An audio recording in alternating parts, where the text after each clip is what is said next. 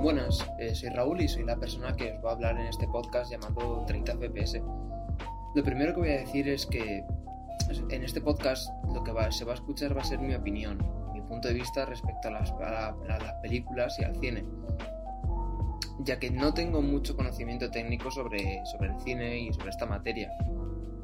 Tengo conocimientos muy limitados, lo que se da en bachillerato de artes, o sea que aquí lo que se va, a escuchar es mi opinión y algunos datos técnicos y demás, pero base, simplemente base. Y bueno, antes de hablar de la que yo creo que es la mejor película de David Fincher, voy a hablar un poquito de, la vida de este director y de qué forma crea cine. Fincher es un director estadounidense que comenzó a trabajar en una compañía que se llamaba Corti Films y ahí comenzó como, asistente de producción y más tarde como productor de efectos especiales.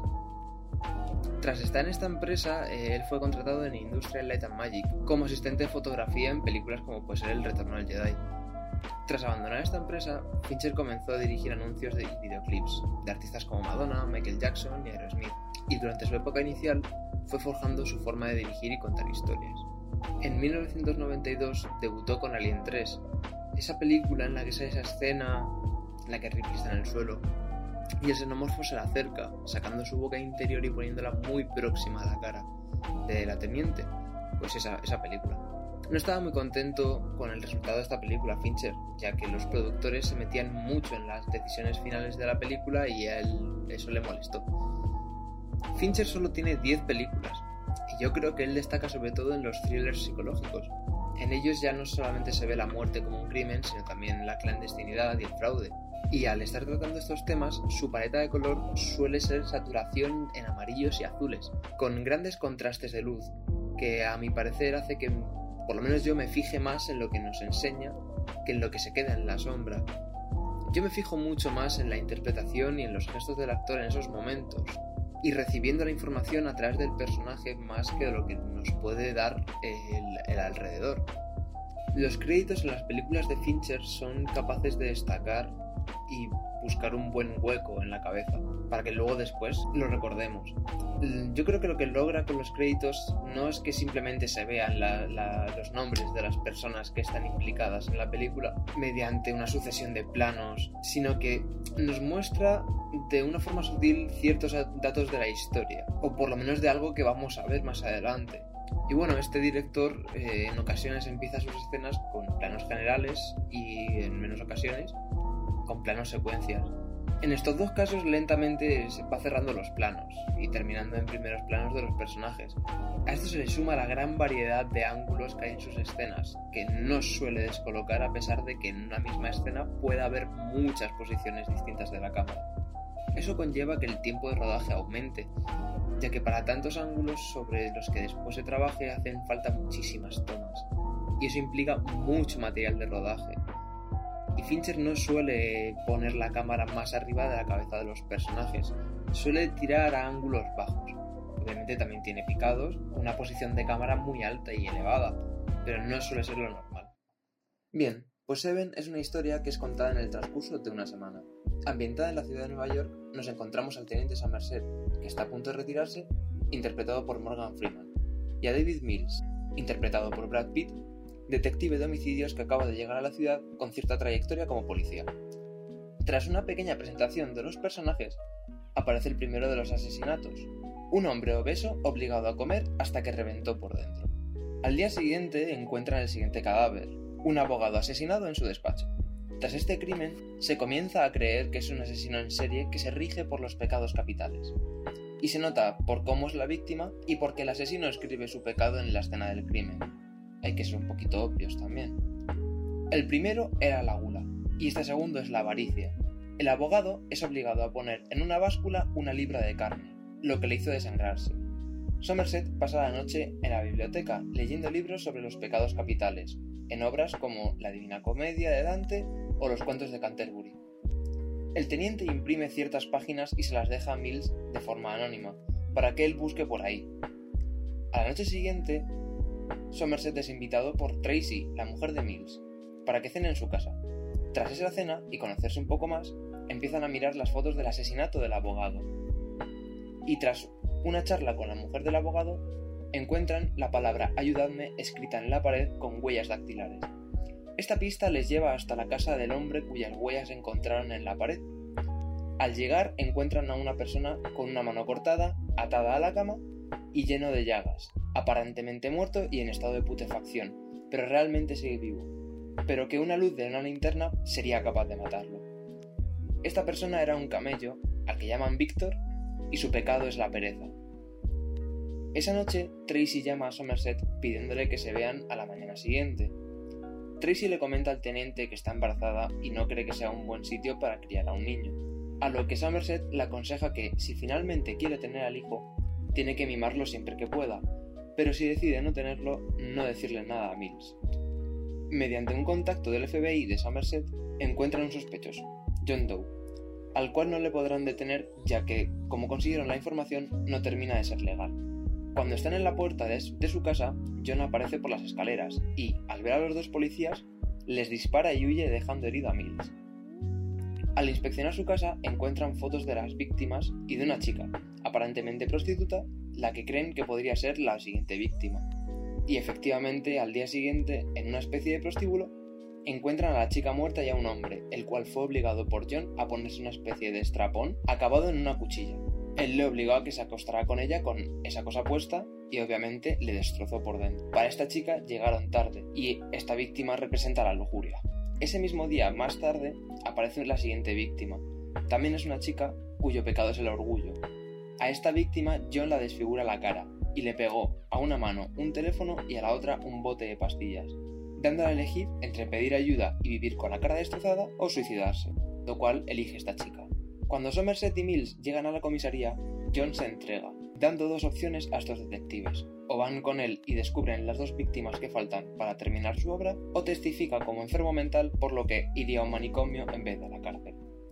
Los policías aceptan y van con John a una zona desértica, donde solamente hay una furgoneta con nada en su interior. Pocos minutos después de que ellos llegaran, aparece en la lejanía una furgoneta de reparto que Somerset intercepta dejando a Mills solo con John. El, el teniente abre el paquete interceptado y tras ver su interior se dirige corriendo a Mills, gritándole que tire la pistola, pero este no le puede escuchar, ya que está muy lejos. John le dice que él le envidia, sobre todo su matrimonio, por lo que ese día por la mañana mató a Tracy, a ella y al bebé que llevaba en su interior, cosa que Mills no conocía. Tras saber esto, Mills explota y termina matando a John, convirtiéndose a sí mismo en la representación de la ira y a John como la representación de la envidia. Bien, pues esta es la historia de Seven. Sinceramente yo la única pega que le pongo yo a esta película desde, mi gusto es que la película al principio lleva un ritmo eh, normal, también contando las cosas eh, con cierta fluidez, eh, no se estancan mucho, no se enrollan. Pero ya a partir de la mitad de la película es cuando empiezan a haber más muertes más de seguido, le empiezan a dar menos importancia y le, como que le meten mucha, mucha caña. O sea, es mucha información, muy rápida, en plan pum, pum, pum, pum, pum, pum, venga, siguiente asesinato, venga, venga, venga, venga, hasta llegar al final. No es malo porque no, no, o sea, no, no omiten nada de información. Que quieren contar lo cuentan. Pero es menos pausado, es un ritmo más frenético, más... Mmm, como, como... No es como si tuviera prisa, pero vamos a darle chicha al asunto. Sí que es verdad que esta, película obviamente es cine negro, sobre crimen y demás, pero no es como en otras series u otras películas en las que eh, le dan relevancia al cadáver, le dan relevancia a que se vea lo que ha pasado, cómo el mutilado está, de qué forma ha muerto, como buscando el morbillo. Fincher no, Fincher de hecho no ves ni prácticamente ningún cadáver y si lo ves es de forma poco explícita. A la chica que le desfiguran la cara está la cara vendada. Eh, el hombre obeso simplemente está ahogado. A la prostituta no se la ve, está con una manta por encima, por lo que no ves cómo, cómo ha quedado el cuerpo. No busca ese morbo de, la muerte. Y no tienen ni puñetera idea de quién ha podido ser, no saben nada. De hecho, el, el propio asesino luego se lo dice a Mills. Dice, si no fuera porque yo me he entregado, no me habríais cogido. Me habéis cogido porque yo he querido. Normalmente en, estas, en otras películas, en otras series, terminan cogiendo al asesino o al, criminal por las pruebas que van encontrando. Aquí no, aquí es en el momento que conoces al personaje es porque se entrega. Tú puedes especular quién puede ser asesino, puedes incluso pensar que es Mills, porque coincide que, cuando él llega a la ciudad empiezan los asesinatos y eh, te puede dar eh, la, impresión de que, de que puede ser él también puede dar esa sensación porque en el momento de, la biblioteca, después de que Somerset está en la biblioteca, él tiene eh, uno de los libros delante, él tiene la Divina Comedia y después le dan unos libros. Pero no es porque él tuviera los libros ya de antes. Él, después de leer la carta, sabe por dónde tiene que ir tirando, pero coge el, el libro gordo de la Divina Comedia, le parece muy complejo de leer. Y los libros pequeñitos que le dan son como adaptaciones de esas obras que son más sencillas de leer. La iluminación de esta película se basa generalmente en grandes contrastes entre luces y sombras, una tonalidad azulada y siempre que aparece la ciudad de Nueva York está lloviendo. Y de vez en cuando te mete contrastes que impactan, o sea, la escena del prostíbulo cuando Mills y Somerset entran a la habitación donde está la, víctima con, con, el otro hombre, es un sonido, o sea, son sonidos muy saturados, muy altos, eh, tienen que gritar para entenderse y justamente después están en el interrogatorio con todo en silencio, todo tranquilo, buena iluminación, sin colores saturados y son Mills interrogando al dueño del prostíbulo y Somerset interrogando al, al hombre que fue obligado a matar a esta chica. No es una escena que dé mucha información, ni, hacia la trama ni hacia los personajes, ya que simplemente lo que se muestra es cómo el, hombre fue obligado a ponerse ese aparato para matar a la chica y que el dueño del prostíbulo realmente no quiere trabajar de eso. Ya está, lo único que sirve es para ver la frustración en los personajes de que no están consiguiendo nada y que no han podido salvar a esa chica. Eso es lo que a mí me transmite con esta escena. Pasar de una salvajada de un, escenario grotesco, con mucho ruido, a un ambiente mucho más tranquilo en el que no han avanzado en ningún aspecto. Lo que, lo que hace Fincher en esta película es todos los diálogos no hay, no hay información que se tire a la basura. Es decir, no hay ningún diálogo, ninguna cosa que se dice durante la película, ninguna información que te da, no se utiliza. Me, me, refiero, por ejemplo, la escena en la que Tracy le, le comenta a Somerset que está embarazada. Te lo podrían no comentar y luego cuando John le dice a, Mills que su mujer está embarazada, te podría chocar más. Pero lo que te hace es prepararte, te da una información al principio, a mitad de la película más o menos, que no, que no parece muy relevante, pues nada, que la mujer está embarazada, que no, no, no le termina de convencer Nueva York para vivir y criar a un hijo, y se lo comenta a Somerset. O por ejemplo, cuando se dicen que Somerset se va a jubilar.